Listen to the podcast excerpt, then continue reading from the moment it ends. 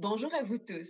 Aujourd'hui, nous avons le plaisir de recevoir M. Alain Webster, professeur titulaire de l'économie et de l'environnement au département d'économie de l'École de gestion de l'Université de Sherbrooke, mais c'est plutôt à titre de nouveau président du comité consultatif du ministre de l'Environnement et de la lutte contre les changements climatiques, comité consultatif sur les changements climatiques, que nous l'invitons aujourd'hui avec l'entrée en vigueur au mois de novembre 2020 euh, du projet de loi 44 qui visait principalement la, gouvernance efficace de la lutte contre les changements climatiques, puis à favoriser aussi l'électrification. La loi sur la qualité de l'environnement fait l'objet de modifications, puis on, on consacre dans ces nouvelles euh, dispositions l'obligation de constituer un comité consultatif permanent sur les changements climatiques, donc qui est présidé par M. Alain Webster. Donc, bonjour M. Webster et bonjour Alain. Donc. bonjour Mme Lauzon et bonjour Hélène. Ça va être plus simple comme ça. Et je te remercie beaucoup d'accepter de tourner avec nous ce balado. Je t'offre mes sincères félicitations pour ta nomination à la présidence du comité consultatif. Puis peut-être que ma première question, ce serait quel sera ton rôle à la tête du comité consultatif? Évidemment, mon rôle personnel en soi, pas beaucoup d'intérêt. Ce qui est intéressant, c'est le rôle et ce que fera ce comité collectivement. C'est ça qui va être intéressant. Sur une base personnelle, euh, ben, je me rends compte que le rôle est non négligeable en matière de, temps. Ça, c'est assez évident. Le, premier mandat hum, que j'avais, c'était d'élaborer cette liste de membres avec le scientifique en chef, ce qu'on a fait conjointement dans les dernières semaines. Proposer au ministre, donc, une liste potentielle. Proposer une liste potentielle, ça veut donc dire qu'il en faut un peu plus que le nombre qui est prévu, mm-hmm. que le ministre puisse, avant la loi, choisir les membres de ce comité. Euh, ça, ça a été le premier mandat. On s'en parlera un peu plus tard, j'imagine, mais c'est plus compliqué qu'on pense. Euh, et puis, ensuite, ben, il y a le volet euh, opérationnel. Comment, comment on travaille? Mon rôle principal, c'est de veiller, bien sûr, au bon fonctionnement de ce comité. Euh, ça signifie aussi que je vais en être le porte-parole. Probablement pas unique, mais, mais principal. Spontanément, ça va être moi, puis on va tenter de se partager cette tâche-là selon selon les dossiers. Je vais de façon systématique, tu le sais très bien, présider l'ensemble des rencontres, euh, faire le lien avec le, ministère.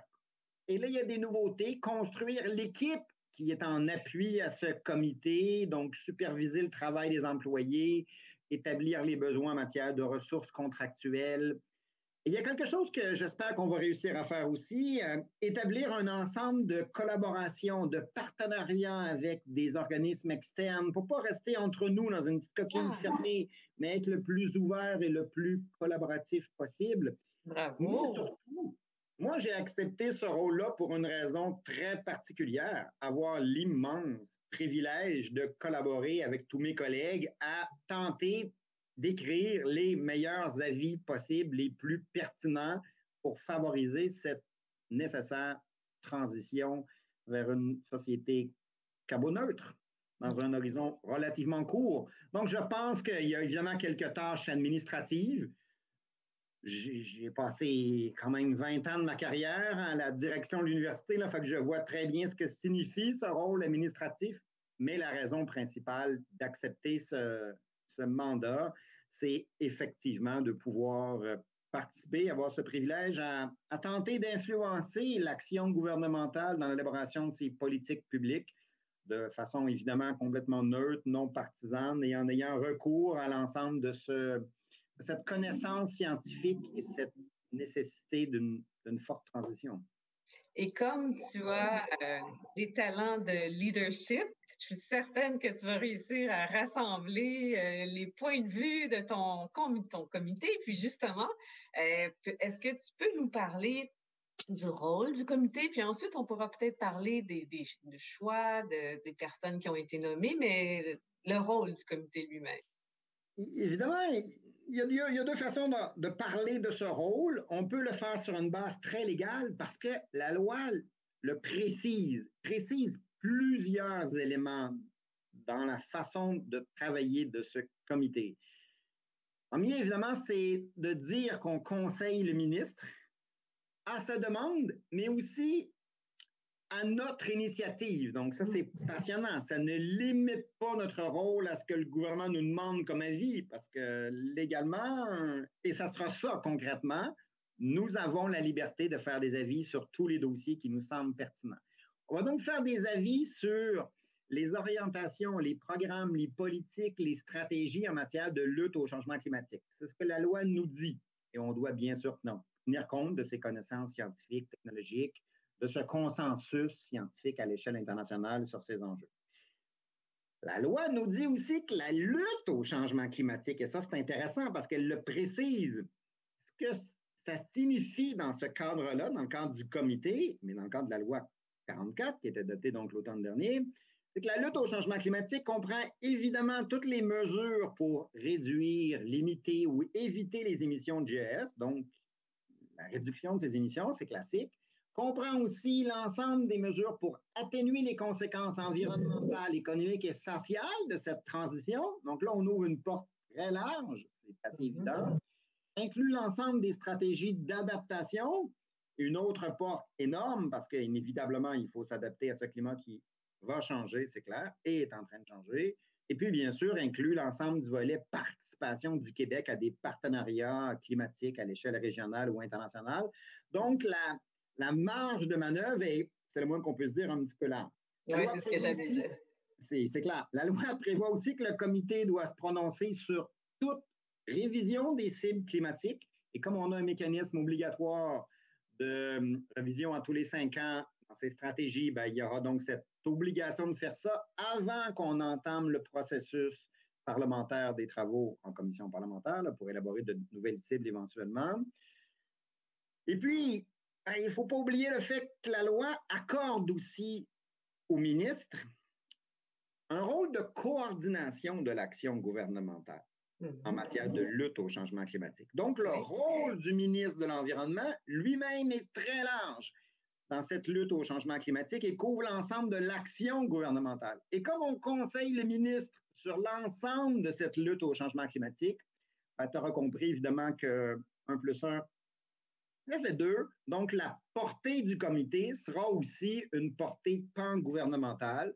On aura à se prononcer, on pourra se prononcer sur un ensemble d'enjeux de mobilité, d'aménagement du territoire, d'agriculture, des enjeux qui ne relèvent pas du ministère de l'Environnement comme tel, mais qui auront des conséquences en matière de lutte au changement climatique. Donc, vous allez, contribuer à la coordination. Ben, exactement. Du moins, c'est ce qu'on a comme espoir au départ, parce qu'ensuite, il faut se faire un plan de match et se dire concrètement qu'on réussit à faire avec les ressources qu'on possède et dans le délai qu'on a, parce que c'est très bien que l'action gouvernementale souvent est rapide, donc il faut être capable de, rester agile dans ça. Et puis, tout ce que j'ai dit là, c'est l'aspect légal. Mm-hmm. Et on se permet aussi de se dire que c'est intéressant, mais mais pas suffisant. Il faudrait en faire un, petit peu plus. Donc, il y en avait pas assez. exactement, il y en avait pas assez encore sur la table à dessin.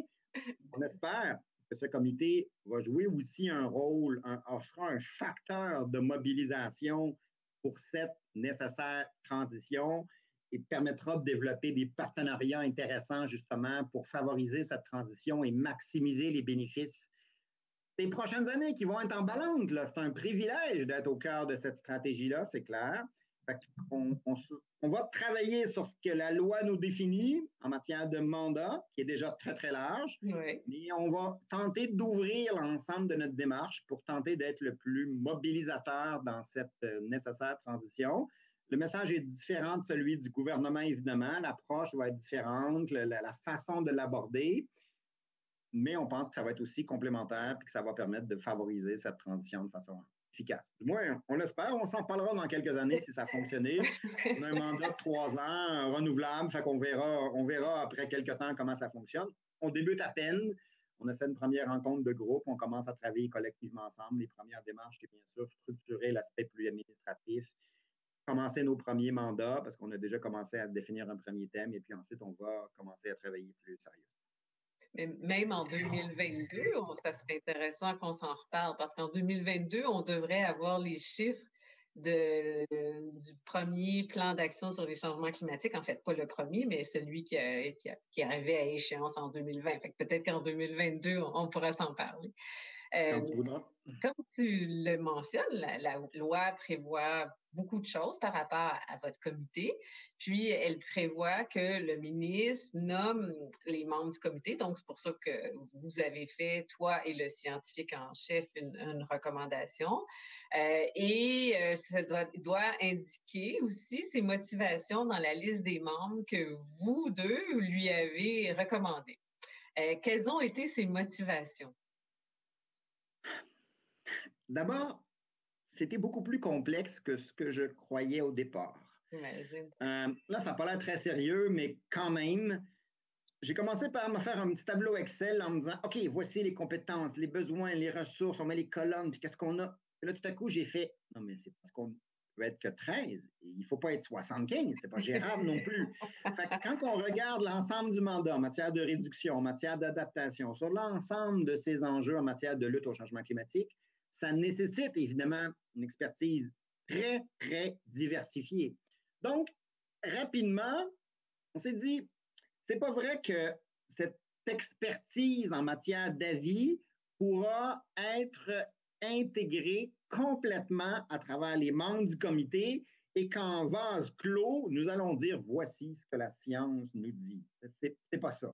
On s'est plutôt donc dit qu'il nous fallait évidemment une forte diversité en matière d'expertise scientifique dans ces enjeux, mais qu'il fallait aussi donc accepter de travailler dans une approche de collaboration avec un ensemble de partenaires pour éventuellement bonifier nos avis et être capable de pouvoir travailler efficacement. Donc, on est revenu sur ce qu'il nous faut, c'est de créer un groupe capable de développer une intelligence collective intéressante et qui a aussi le plaisir et la volonté de travailler ensemble. Ça, ça me semble évident. Ce n'est pas 13 individus qui vont pousser leur mandat, mais ça sera les avis de un Donc, l'idée, c'est de favoriser les démarches, les démarches de collaboration à l'externe, mais à l'interne, de pouvoir travailler ensemble adéquatement. Et puis, s'ajoute à ça ben, des préoccupations classiques en matière de gestion qu'on trouve tout le temps, des questions de parité homme-femme, des questions régionales. Il ne faut pas que ce soit juste Montréal, Québec, que ce soit la région, des questions de diversité, des questions d'expertise interdisciplinaire, professionnelle. Donc, ça a été une démarche un peu plus lente que ce qu'on avait prévu au départ, euh, mais aussi très enrichissante. Ça a permis de parler à beaucoup de personnes. La loi balisait aussi cet enjeu, mm-hmm. différent un peu de ce qu'on avait antérieurement comme approche. Un comité plus scientifique, donc composé d'intervenants venant en grande partie du milieu universitaire. Ça a permis donc de réfléchir à ces enjeux d'interdisciplinarité. Et puis, je l'ai dit au départ, j'ai quand même fait 20 ans de gestion universitaire. Je me suis donc gardé euh, certains petits réflexes là, qui, qui restent longtemps. Euh, donc, une volonté aussi d'être le plus euh, présent dans un ensemble de structures universitaires, faire attention de ne pas trop euh, oublier certaines régions ou certaines universités. Donc, là aussi, une volonté d'être le plus inclusif possible dans, dans ce savoir universitaire, tant en termes de discipline qu'en termes, bien sûr, d'université. C'est pour ça que les membres qui proviennent de ce comité au niveau des universités proviennent de huit universités différentes. Alors donc, est-ce que tu peux élaborer un peu plus sur cette compétence collective qui se retrouve maintenant au sein du comité? On peut y passer une bonne heure si tu veux. Euh, l'idée essentiellement, c'était de pouvoir se dire il faut donc travailler sur à la fois réduction et adaptation, donc une approche nécessairement interdisciplinaire. Donc, on a réussi à former une équipe qui possède collectivement une expertise à la fois, puis là, je peux lister rapidement là, ces types de disciplines en agroéconomie, en biologie, en climatologie, en droit, en économie, en énergie, en environnement, en génie, en économie circulaire, en politique publique, en transport. On a été chercher un ensemble d'experts reconnus provenant donc de ces huit universités différentes en se disant, cet amalgame permet de ne pas couvrir tout, mais de couvrir de façon assez large l'ensemble de ses besoins, évidemment. Et en même temps, ce qu'il faut faire, c'est pas avoir un expert en, transport ou en finance qui rédige l'avis du comité, mais de pouvoir se dire, on amène une expertise spécifique, mais le comité devra se définir une expertise dans l'ensemble de ces thématiques qu'on va élaborer, ça deviendra l'expertise, encore une fois, justement, collégiale. Mais évidemment, c'est pas à toi que je vais dire ça c'est pas suffisant comme approche. On ne voulait pas un modèle basé que sur une structure universitaire en se disant, dans nos labos, à porte fermée, voici donc ce qu'on va imaginer comme structure pour cette future société. on, s'est dit qu'il fallait inévitablement aller chercher une série d'expertises professionnelles spécifiques pour pouvoir compléter ce qu'on avait comme expertise, d'où l'idée d'aller chercher évidemment le directeur d'Ouranos parce qu'on travaille sur les questions d'adaptation, ça allait de soi. Un incontournable. On voulait aussi être sûr que la façon de, rédiger nos avis était probablement la plus efficace possible pour permettre le cheminement de ces avis dans la structure gouvernementale, pas toujours simple, évidemment, dans ces approches. Et c'est pour ça qu'on était chercher un ancien sous-ministre adjoint au changement climatique en se disant, intéressant, on veut être sûr que la vie qu'on écrit soit la plus cohérente possible avec la culture gouvernementale pour permettre de faire cheminer ses avis adéquatement. Ça aussi, c'est une de nos sensibilités, d'où l'idée d'aller chercher donc, cette expertise. Qui connaît bien d'ailleurs le, dossier des changements climatiques, cet, ancien sous-ministre adjoint. C'est un ancien sous-ministre adjoint au changement climatique, donc évidemment, il connaît très bien ce dossier-là, c'est clair. Et puis en même temps, à titre de président, bien sûr, Conseil du patron de l'environnement du Québec, tu ne me reprocheras sûrement pas de me dire qu'il fallait aussi avoir une expertise très concrète dans l'économie et la finance parce que c'est possible qu'il y ait deux, trois enjeux qui touchent l'aspect économique et finance dans cette transition climatique. Évidemment, plus sérieusement, c'est un élément central de cette préoccupation. Et donc là, et ça aussi, c'est différent de ce qu'on avait comme modèle, parce que ce comité est de nature plus scientifique, vous avez compris qu'on n'a pas été chercher des représentants de discipline. On été chercher un ensemble d'experts pour leur expertise spécifique. Mhm. Et ça nous a amené à faire la même réflexion sur les experts en matière économique et en matière de finances, en se disant, on va aller chercher non pas une organisation, un représentant d'un groupe, d'un lobby, mais on va aller chercher des personnes spécifiques. Mhm. C'est pour ça qu'on a demandé, j'ai obtenu avec joie et plaisir la collaboration d'Alain Lemaire, qui évidemment a eu une carrière extraordinaire chez Cascade, et de Kim Thomasin, qui est toujours à la vice-présidente de la Caisse de dépôt, qui ont tous les deux accepté de trouver du temps dans leur agenda pour se dire mhm. oui, il faut aussi qu'on participe à cette approche en matière de transition climatique pour permettre d'avoir des avis qui vont permettre de refléter probablement plus adéquatement la préoccupation du milieu financier et économique et permettre d'avoir une prise en compte de cette préoccupation constante dans nos travaux parce que ça reste, ça reste majeur. Je suis assez content du fait qu'ils aient tous les deux accepté de collaborer à cette, cette approche. Donc, sûrement beaucoup de discussions de travail avec le scientifique en chef pour en arriver à cette composition. Oui, ça a été passionnant. J'imagine. Puis, euh, bon, bien, parmi les membres euh, du comité, euh, est-ce qu'il y en a qui ont déjà pris des positions publiques dans le dossier des changements climatiques? Puis, comment tu traites ce sujet ou comment vous allez traiter ce sujet, le cas échéant, pour préserver l'indépendance du comité? Oui, c'est toujours intéressant. mais évidemment, dès qu'on a des intervenants qui sont sur la place publique et qui prennent position, ça teinte un peu. Mais le Conseil du patronat de l'environnement fait ça souvent aussi. Tu fais ça, Hélène, très souvent, toi aussi. Fait que c'est normal qu'on puisse être présent sur la place publique pour permettre de faire avancer ce débat. C'est essentiel pour ce débat démocratique qu'on essaie de faire pour élaborer ces meilleures politiques. Donc, il y a une, une évidence à ce que les membres qui, ont, qui composent ce comité, pour certains d'entre eux, ce n'est pas le cas de tout le monde, ça dépend de la nature des personnes et ça dépend de leur mandat, mais c'est évident qu'il y en a qui ont été présents. J'ai accepté de faire à maintes reprises ce type de débat sur la place publique euh, sans aucun problème. Et plusieurs de mes collègues ont accepté de faire ça. Mais en même temps, il faut se trouver une façon de travailler. Euh, mm-hmm. Dans la structure universitaire, il y a un principe qui est fondamental, et bien sûr l'autonomie professorale. Mmh. Une fois qu'on va chercher ces professeurs d'université pour leur demander bénévolement en plus, hein, il faut se rappeler ce concept-là, tout le monde est bénévole dans ce comité-là, trouver du temps dans votre agenda pour élaborer ces politiques publiques, il est hors de question de se dire, mais on vous apprend que vous ne pourrez plus intervenir, on va vous baïonner, on va, euh, ça va à l'encontre de la philosophie universitaire, c'est clair. Mhm. en même temps, il faut une cohérence. Donc, on est en train d'élaborer notre euh, règlement interne qu'on va faire adopter lors de la seconde rencontre qu'on va tenir euh, début juin. On a fait la première en, mai, discuter des enjeux, des approches.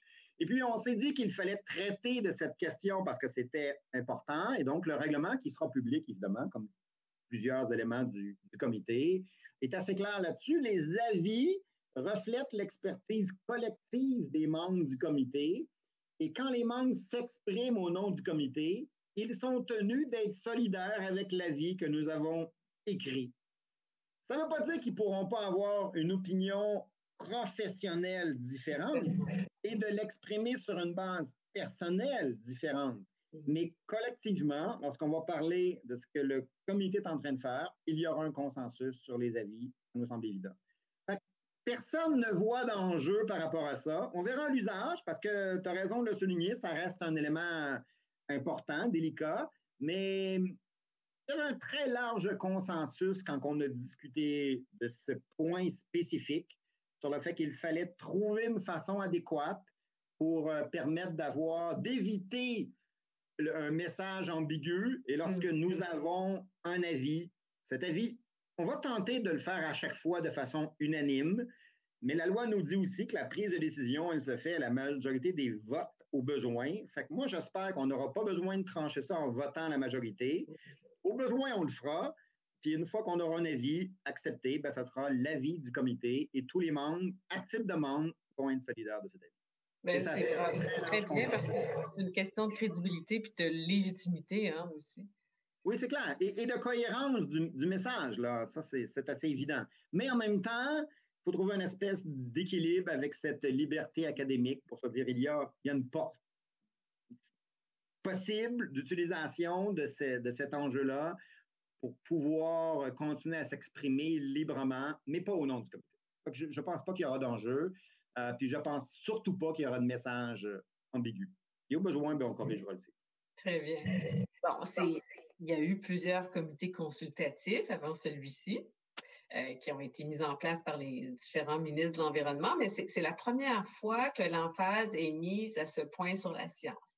Est-ce qu'à ton avis, le comité que tu présides là, sera différent des autres qui l'ont euh, précédé en raison de cette question de la science ou l'accent mis sur la science? Je pense que oui, parce que la composition est, très différente. Euh, et puis, nous avons eu le plaisir de siéger ensemble sur des comités antérieurs. Hein. donc, on voit très bien ce que ça signifie, mais en pratique, c'est un modèle qui s'est inspiré davantage des approches mises en place en Angleterre depuis déjà longtemps, en France plus récemment avec le Haut Conseil pour le climat. Donc, dans ce type de scénario, on a voulu faire, c'est de pouvoir se dire éventuellement un comité qui est plus, d'abord permanent, qui découle d'un projet de loi, qui est différent de ce qu'on avait avant. C'est un ministre qui décidait de se former un comité. C'est intéressant, mais là, on va un peu plus loin dans l'approche structure, plus officielle, si on peut dire, parce que ça découle d'une loi adoptée par l'Assemblée nationale. Ma nomination est faite par le Conseil des ministres, mais c'est le ministre qui nomme ensuite l'ensemble des autres membres du comité. Donc, il y a quelque chose de plus euh, permanent dans ce comité et surtout de plus indépendant. C'est écrit formellement dans la loi. Ce comité doit être indépendant. Donc, ça aussi, c'est intéressant je n'avais pas l'impression que les comités antérieurs ne l'étaient pas, mais là, c'est une exigence légale, formelle. Ça nous oblige à chaque fois à y penser puis à se donner une marge de manœuvre intéressante. L'autre élément qui est une très grande différence, c'est que tous les avis qu'on va faire vont être publics. Ah, oui. Donc, ce n'est qu'un avis, ce n'est pas une décision, ce n'est pas, euh, pas un aspect légal, évidemment. Euh, mais ça aura un poids moral mm-hmm. pour le gouvernement, et en particulier pour le ministre de l'Environnement qui reçoit cet avis. Ensuite, ça sera à lui de, voir comment il va le traiter.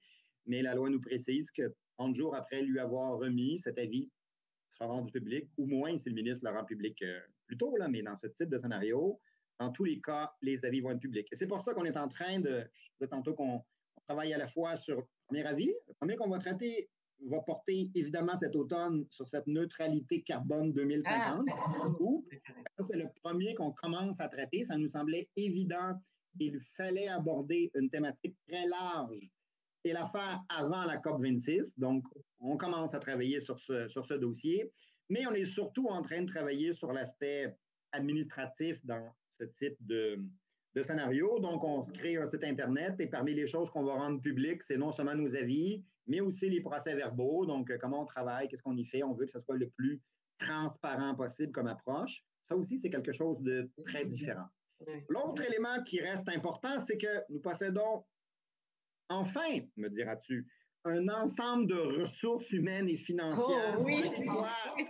Tu vois très bien ce que ça veut dire. Là, ce n'est pas la présidente qui va dire qui lève la main pour commencer à écrire la vie, puis là, on se regarde tous l'un et l'autre pour dire qui trouve du temps, mais on possède on se regarde pas. Exactement. Le ministre euh, a répondu à une question en commission parlementaire sur les crédits euh, au, mois de, au mois de mai, au début du mois de mai, sur cet enjeu-là. Donc, le budget aussi est public. C'est 4 millions que nous obtenons sur une période de 5 ans pour couvrir à la fois les ressources humaines qui relèvent du ministère. Ça, je suis tout à fait d'accord avec ça. J'ai fait amplement d'administratif dans ma vie pour me dire que je n'avais pas d'intérêt à faire encore de la gestion ressources humaines spécifique. Là. Donc, euh, c'est les employés du ministère qui vont être détachés, qui vont travailler pour le comité de façon spécifique. Euh, et puis ensuite, on a des ressources financières pour mettre en place des stratégies de partenariat et puis un, ensemble de ressources contractuelles adéquates. Donc, je pense qu'on aura les ressources financières adéquates hmm. pour pouvoir euh, faire notre rôle et mettre en place un ensemble de collaborations intéressantes euh, permettre de faire avancer ce dossier de la transition climatique. Donc, ça aussi, c'est une grande différence par rapport au comité précédent. Mais bravo, je suis très contente d'apprendre que vous avez des ressources. C'est bien ça. Oui, oui, c'est essentiel. Oui. Euh, tu par rapport au scientifique en chef qui, euh, qui a été euh, désigné pour t'aider hein, à essayer d'identifier les personnes qui pouvaient composer votre comité, est-ce que le scientifique va être appelé à jouer un rôle occasionnellement au sein de votre comité consultatif, ou si son rôle se, limitait surtout à intervenir au niveau de la gouvernance? Ben, la loi nous dit que son rôle, c'est que pour la composition de la liste, euh, éventuellement, la journée que je ne suis plus président, ben, il faut, me remplacer et le scientifique serait ramené à contribution euh, pour être consulté dans la nomination du prochain président. Et puis, lorsqu'on aura des modifications à faire dans la composition du comité, parce qu'on ne peut pas prétendre que les gens vont accepter d'être là pendant trois ans et de renouveler leur mandat encore euh, de façon pérenne, euh, ben, le scientifique en chef participera à l'élaboration de, cette modification du comité, c'est clair. Mais c'est probablement pas suffisant. C'est pour ça, donc, qu'on a encore eu une discussion cette semaine pour se dire, ben, dans la stratégie d'un comité permanent officiel, public, que constitue ce comité consultatif en matière de changement climatique, bien, ça nous semble utile et pertinent de faire un ensemble de collaborations avec notamment le scientifique en chef qui pilote les euh, fonds de recherche du Québec. Et donc, on est en train de discuter de comment on va officialiser et sous quelle forme on mettra en place ce type de collaboration. Ça me fera plaisir de t'expliquer le détail de cela dès que, dès que l'ensemble de nos discussions seront complètes et que cela sera public, mais je pense que ça va être intéressant. Il y a une volonté forte, conjointe, de pouvoir euh, travailler ensemble pour que l'ensemble de ce milieu, justement, scientifique, contribue à ces stratégies en matière de lutte au changement climatique. C'est un dossier trop fondamental pour l'avenir du Québec, pour euh, travailler en vase clos. Et puis, c'est un dossier qui intéresse trop aussi, euh, justement, le scientifique en chef sur une base personnelle. C'est trop transversal. C'est tellement passionnant. oui, il y aura donc une collaboration qu'on espère la plus formelle possible. Ça, c'est très bien. Et puis, euh, ma dernière question avant que nous passions aux questions plus ludiques. Je voulais savoir, tu as parlé au début que votre rôle, ce sera entre autres de donner des avis sur les différentes politiques publiques. On sait que le, plan pour une économie verte a été adopté, puis son plan de mise en œuvre aussi, qui ont été rendus publics. Euh, est-ce que vous allez être appelé, quand tu as mentionné ça au départ, je me disais ah, peut-être qu'ils vont déjà émettre un avis sur euh, le plan pour une économie verte puis son plan de mise en œuvre. Est-ce que c'est déjà le cas ou ça ne sera pas le cas? Est-ce que vous vous êtes prononcé entre vous à ce sujet sur euh, votre rôle par rapport à ce PEV, qu'on appelle avec son acronyme et, son plan de mise en œuvre, qui est le, le PEV, pour le bénéfice de nos auditeurs, c'est le nouveau plan d'action sur les changements climatiques qui porte le nom du plan pour une économie verte.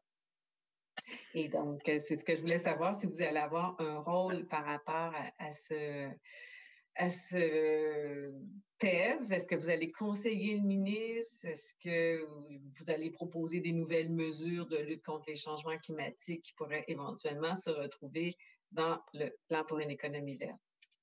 La bonne nouvelle, si on peut dire, c'est que cette stratégie, d'abord, qui est une politique cadre, avec son plan de mise en œuvre, ben, la conclusion, c'est on n'a pas tout attaché. On n'arrive pas avec les mesures, l'ensemble des ressources et l'ensemble des choix qu'on a fait de prétendre qu'on permet une réduction de 37,5% de nos émissions d'ici 2030.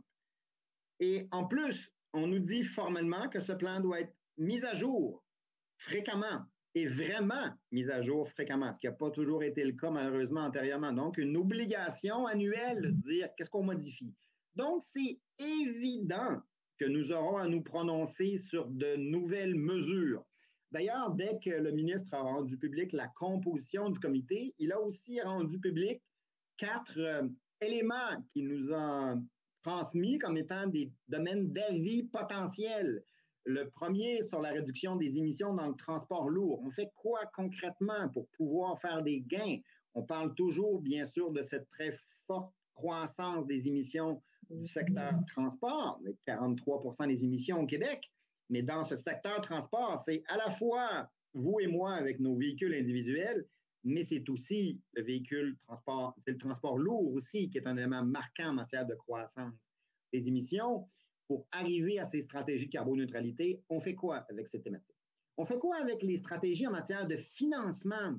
Trouver des approches intéressantes pour pouvoir faire le lien entre finance et climat, pour trouver les meilleures façons de financer notamment cette stratégie de transition et obtenir le plus de gains possible. Ça aussi, ce n'est pas très explicite présentement, mais il va falloir réfléchir à ça. Qu'est-ce qu'on a comme technologie de rupture dans l'ensemble de ces volets émissions? Qu'est-ce qu'on a comme potentiel en matière de carboneutralité? Donc, ça, c'est nos quatre demandes d'avis exprimées par le ministre présentement. Mais concrètement, dans la mesure où notre marge de manœuvre est très, très large et que le plan sera mis à jour sur une base fréquente, ben, nous allons être amenés à faire des choix en matière de, de planification de nos travaux pour se dire voici les demandes du ministre, voici ce qui nous semble aussi important en termes d'avis. C'est ce qu'on va faire dans les probablement deux prochaines rencontres au niveau du comité, définir notre planification annuelle en matière de, de travaux pour élaborer ses avis sur différentes thématiques, gardant en tête qu'il est préférable de faire un avis avant que la mesure gouvernementale soit mise en œuvre et non pas après. L'idée, c'est de pouvoir influencer sa politique, pouvoir se dire voici ce qu'on devrait faire, et non pas après coup dire ah, dommage, on aurait pu tourner un peu à droite ou à gauche ou prendre telle mesure supplémentaire. Donc, on va tenter d'être le plus collaboratif possible dans ces stratégies en conservant de façon scrupuleuse l'ensemble de ce caractère indépendant du comité, c'est clair. Mais ça me semble évident que nous serons amenés à intervenir sur un ensemble d'enjeux en matière de lutte au changement climatique. C'est d'autant plus important que tous les choix qu'on fait en matière politique publique, mais en matière d'investissement, en matière de décision personnelle, que ce soit au niveau de nos entreprises, ben, ont des conséquences en matière de lutte au changement climatique. Et on se rend compte, notamment avec le dernier rapport publié par l'Agence internationale de l'énergie sur cette euh, carboneutralité 2050, que c'est faisable d'atteindre cette cible de 1,5, mais que le corridor pour y arriver commence à devenir de plus en plus restreint. Donc, il faut absolument faire les bons choix, les bons choix pour atteindre cet objectif, mais les bons choix en même temps pour qu'on laisse personne de côté dans cette transition qui doit être une transition juste, c'est ce qu'on se dit constamment, mais il faut l'appliquer. Et puis trouver une façon aussi que cette transition continue à nous permettre d'avoir une société prospère, parce que ça reste important, cette dimension économique. Toutes les études le disent à l'échelle internationale. Cette transition peut être aussi porteuse à la fois d'espoir, de création, de richesse, d'emploi. Il faut donc être sûr que les avis qu'on élabore et qu'on rend publics après l'avoir transmis au ministre vont nous permettre d'atteindre ces objectifs en matière de lutte au changement climatique pour assurer à la fois à l'atteinte de cette cible de 37,5 en 2030 et plus fondamentalement cette carboneutralité au Québec comme on l'espère partout ailleurs, mais en même temps qu'on puisse maximiser les bénéfices de cette transition à la fois économique, sociale, environnementale. C'est un défi qui est colossal, évidemment, mais en même temps qui est, qui est tellement emballant. C'est pour ça que la plupart des gens à qui j'ai parlé pour dire est-ce que vous accepteriez de trouver un peu de temps dans votre agenda pour participer à cet enjeu? Ont tous dit oui avec un très, très grand plaisir. Et c'est pour ça que je suis convaincu lorsqu'on va travailler dans nos stratégies de partenariat, ben, plusieurs organisations vont dire oui, ça serait intéressant de faire des choses conjointement avec le comité pour contribuer à ce que vos avis soient meilleurs et contribuer à ce que cette société puisse réaliser cette transition adéquatement faut pas se le faire reprocher par nos petits-enfants. Moi, j'en ai deux. Là. Je ne veux jamais me faire dire euh, T'étais où lorsqu'on était une société prospère. Donc, mm. quelque part, il faut réussir à faire cette transition parce qu'on leur doit ça. C'est aussi banal. Là. je rentre dans des considérations trop personnelles, fait qu'on va arrêter ça là. Pas du tout. on, reconnaît, on reconnaît ton enthousiasme, Alain. C'est porteur, puis je suis certaine que c'est très communicatif. Tu vas réussir à transmettre ça à ton groupe aussi. Nous avons euh, nos questions ludiques que nous posons toujours à nos invités, Alain, puis qui suscitent un, bel intérêt aussi de nos auditeurs. La première, c'est euh, quel est le mot que tu préfères le plus dans le vocabulaire du développement durable? Ben, je ne sais pas si c'est dans le vocabulaire du DD, mais ce qui me semble le plus en lien avec cette stratégie, c'est le mot cohérence. Mmh. Parce que j'ai toujours dit ça. Hein? À l'université, j'étais vice-recteur au développement durable pendant des années. Et, c'est comme ça que je commençais. Maintenant, je gérais les finances. C'était plus facile de parler de développement durable quand on gérait les finances en même temps au début. Mais dans ce type de scénario, c'était de se dire, lorsqu'on fait des choix, y compris en termes financiers, c'est évident qu'il faut intégrer dans notre réflexion la dimension sociale de cette décision d'investissement et se demander quels sont les impacts à long terme, y compris en termes environnementaux, pour trouver l'ensemble des coûts associés à ces mesures qu'on met en place. Et moi, j'appelle ça la cohérence. Regarder de façon simultanée cette obligation de prise en compte des enjeux environnementaux, dans beaucoup de cas, qu'on sous-estime parce que c'est des impacts non marchands, qu'on ne comptabilise pas. Euh, le changement climatique est un exemple parfait dans ce type de scénario. Maintenant, on commence à lui donner une valeur. Il y a un prix carbone. Enfin, il était temps. Pigou a dit ça il y a un siècle. Ça nous a pris longtemps pour enfin commencer à faire ça. Donc, réfléchir à la fois à cette importance de la prise en compte des enjeux environnementaux, ça se fait simultanément avec cette prise en compte sociale et économique. On veut être cohérent dans nos démarches de création de bien-être. On veut finalement que à la fin, on obtienne, c'est encore une fois un peu banal comme expression, mais c'est fondamental. On veut maximiser le bien commun. On veut que nos sociétés mmh. soient plus heureuses, plus prospères, et c'est pour ça qu'on fait ça et on se rend de plus en plus compte que cette dimension environnementale est essentielle. Et nous, on travaille sur les questions de changement climatique qui sont en lien avec les questions de biodiversité, les questions d'eau, qui couvrent un ensemble d'éléments, évidemment. Mais le mot cohérence me semble dans ça évident, pas toujours présent, mais essentiel dans la réflexion. Puis le bien commun, c'est ce qui est poursuivi aussi avec les objectifs de développement durable de l'ONU auxquels euh, le Canada a adhéré. c'est intéressant que tu fasses euh, cette, euh, cette petite. Adhérer, mais on ne peut pas dire qu'on travaille beaucoup sur cette thématique-là. Hein. On pourrait être beaucoup plus efficace dans nos stratégies de prise en compte des ODD. On voit bien à quel point dans le secteur financier, c'est de plus en plus présent dans l'analyse de ces stratégies mm-hmm. d'impact. Tu as compris que je m'intéresse beaucoup aux ODD. Il y a là une dimension intéressante qu'on devrait maximiser.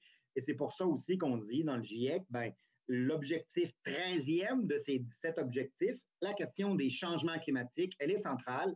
Si on ne réussit pas cette prise en compte adéquate des changements climatiques en limitant ces augmentations de température à 1,5 degré Celsius, nous allons reculer sur tous les autres objectifs.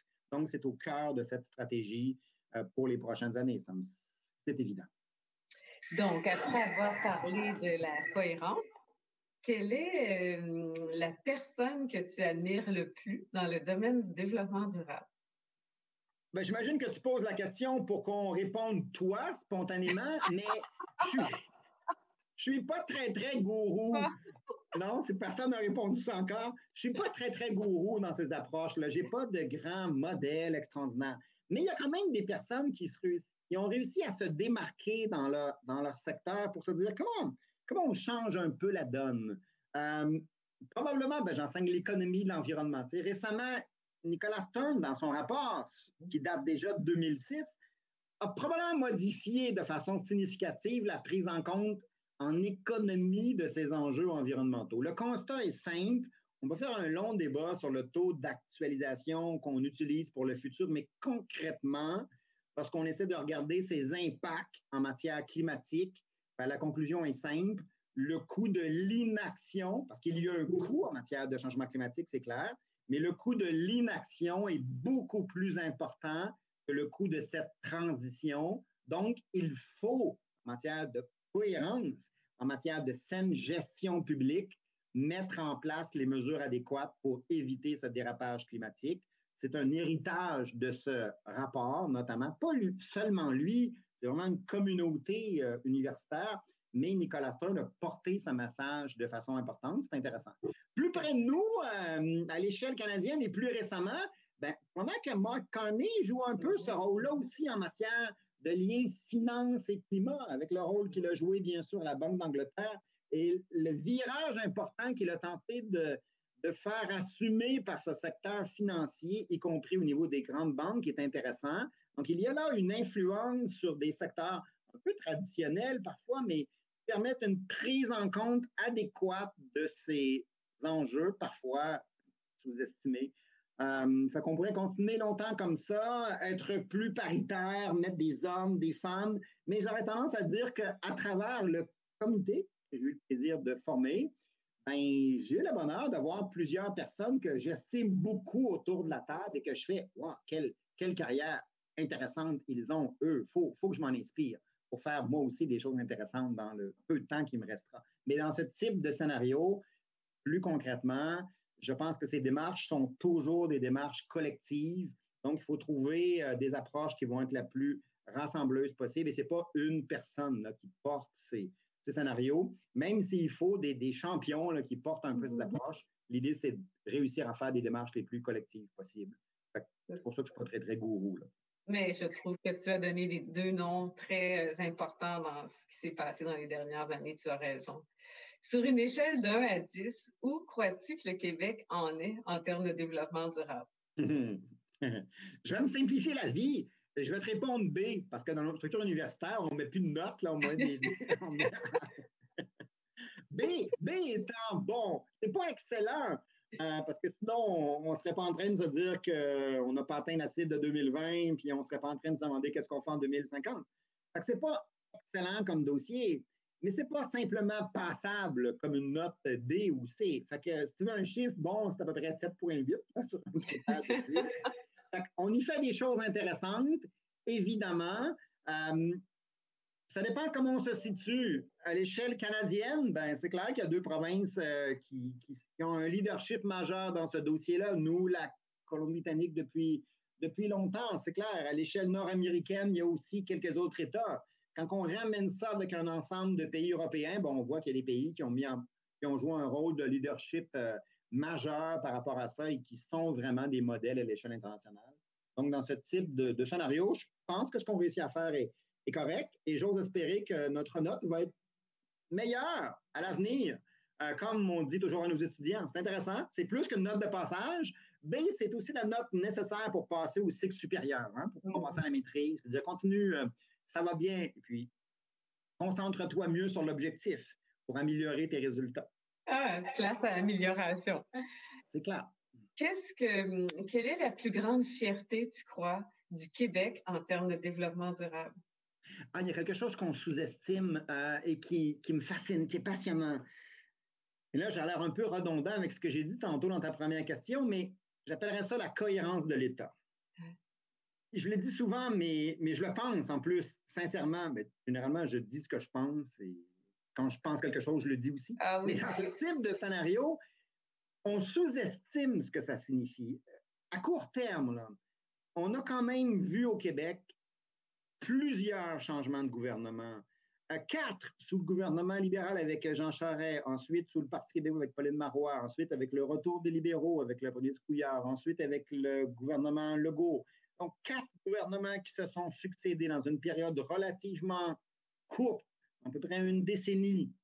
Et c'est passionnant de constater que malgré ces changements, à la fois de dirigeants, à la fois de partis politiques, d'orientation, de vision, de façon d'amener ces dossiers, dans tous les cas, nos objectifs climatiques ont resté les mêmes.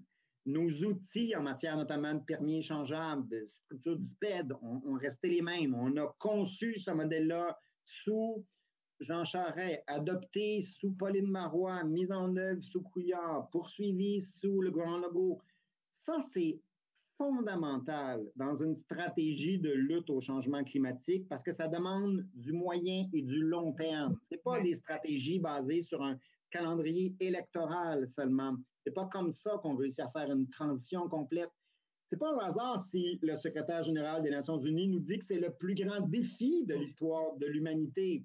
C'est à la fois parce que la Cour suprême du Canada et le président Biden nous disent que c'est une menace existentielle, mais c'est aussi parce que c'est compliqué. On a construit nos sociétés occidentales sur une très forte capacité d'avoir de l'énergie en grande quantité et à un coût relativement faible. Et là, on se fait dire, ça vous a permis de faire des gains importants en termes économiques et sociaux, et malheureusement, c'est à peu près terminé, cette période-là, parce que vous avez trois petites décennies pour transformer l'ensemble de cette énergie en une approche d'énergie renouvelable parce que l'atmosphère n'est pas capable d'assimiler, comme on le pensait, cette très grande quantité de CO2. Vous devez donc changer complètement de modèle énergétique dans une période très, très courte. Et pour faire ça, ben, c'est clair qu'il faut une cohérence de l'action de l'État au-delà des partis politiques. Et quand ça n'arrive pas, on voit les catastrophes qu'on a observées en Ontario avec un mhm. changement de gouvernement où on a aboli complètement le SPED, ou encore plus intéressant que ça, juste le changement de direction du Parti conservateur avant les élections a passé d'une approche où les partis conservateurs étaient contre le SPED et pour une taxe carbone vers l'abolition de la taxe carbone, ben, l'abolition du SPED et l'opposition à une taxe carbone. On a vu la même chose en Alberta, on a vu la même chose au niveau du gouvernement américain. Ça, c'est catastrophique. Et donc, ce qu'on a réussi à faire au Québec, c'est exceptionnel et je pense que ça illustre la capacité de cette société de réussir à faire de très larges consensus social sur l'importance de ce type de dossier et les partis politiques reflètent ces enjeux-là avec des nuances, avec évidemment des approches, des discours, des priorités différentes. C'est normal, ça fait partie de la joute politique, mais fondamentalement, on a observé une assez grande cohérence je suis désolé de m'emporter pour Au contraire, une réponse au contraire, parce que je me disais, on pourrait t'écouter des heures. Alors donc, euh, ma dernière question pour toi, c'est quelle est la plante ou l'arbre ou l'animal dans lequel tu souhaiterais te réincarner si la réincarnation existait, bien sûr? Oui, oui, parce que je ne suis pas très réincarnation non plus. ça m'intéresse moins parce que je trouve qu'il y a trop de choses à faire à court terme ici sur Terre. Fait que, on va s'intéresser à ça. Mais si je me prête à ton jeu, mm-hmm. c'est une question embêtante. Euh, je me rends compte que je m'assure que ma porte est fermée, que ma conjointe ne m'entend pas. Je ne suis pas très, très animal. Moi, les chats, les chiens, euh, non, pas, pas, pas, vraiment. Euh, je suis plus plante. Ici, je vais dans, le scénario euh, très sincère, euh, probablement arbre. J'ai aussi une espèce de. Plusieurs de mes amis me diraient presque une, phobie. Là. Ça m'arrive très fréquemment là, de sortir ma pelle, puis de me dire Ah, là, il y a une petite pousse qu'on va déplacer, qu'on va transporter ailleurs, qu'on va. À l'université, je m'amusais à, faire, je à faire des corvées de plantation avec les étudiants. Il y a quelque chose de, de, pérenne dans, hmm. dans, cette espèce qui est passionnante. Euh, j'aime beaucoup les pins. Mmh. Euh, chez moi que, j'aime beaucoup, c'est passionnant. Euh, je suis un petit peu, puis là, je pense qu'on va arrêter là, sur une base très personnelle, un peu bébé à sucre, là. Fait qu'évidemment, les érables, j'ai un petit faible dans ce style de scénario. C'est le plus sincère que je peux répondre à ta question, pour lequel je m'étais jamais posé la moindre interrogation, évidemment. c'est vraiment intéressant. Mais avant de terminer, ma chère Hélène Lauzon, j'imagine qu'on te l'a demandé à chaque fois, mais là, tu auras l'obligation de répondre. Et toi? Ah oui? Ah ben écoute, je me la suis posée la question parce que je l'ai tellement posée souvent. C'est quoi? c'est un beau cardinal parce que je trouve qu'à chaque fois que je vois et j'entends le cardinal, il me fait sourire. Je me dis, il fait tellement de bien aux êtres humains. Alors, c'est pour ça que j'adore le cardinal. Et puis, oui, si j'avais à me réincarner, d'abord voler dans les airs, surplomber les horizons. Oui, j'ai quelque chose que, que j'adore, un cardinal, un beau cardinal avec beaucoup de rouge. Bon, moi, je vais être un peu plus terre à terre que toi, mais euh, ça va être complémentaire. les oiseaux, les arbres, ça, ça va bien ensemble, c'est correct. Hélène, ce fut fort agréable. C'est réciproque. Merci beaucoup, Alain, d'avoir accepté d'être avec nous aujourd'hui. Je suis certaine que nos auditeurs vont prendre beaucoup de plaisir à t'entendre, mais aussi vont apprendre, vont, vont avoir hâte de lire vos avis. Alors, on ça n'est qu'un rendez-vous. Hein. On va reprendre ça euh, éventuellement. Merci beaucoup d'être avec nous. Merci. Euh, Et de, bonne chance façon, Je suis convaincu que notre comité aura l'occasion de travailler avec, évidemment, le CPEQ à maintes reprises dans les prochaines années. Donc, on trouvera des façons de collaborer sur ces enjeux. Ça reste euh, trop fondamental. Avec plaisir. plaisir.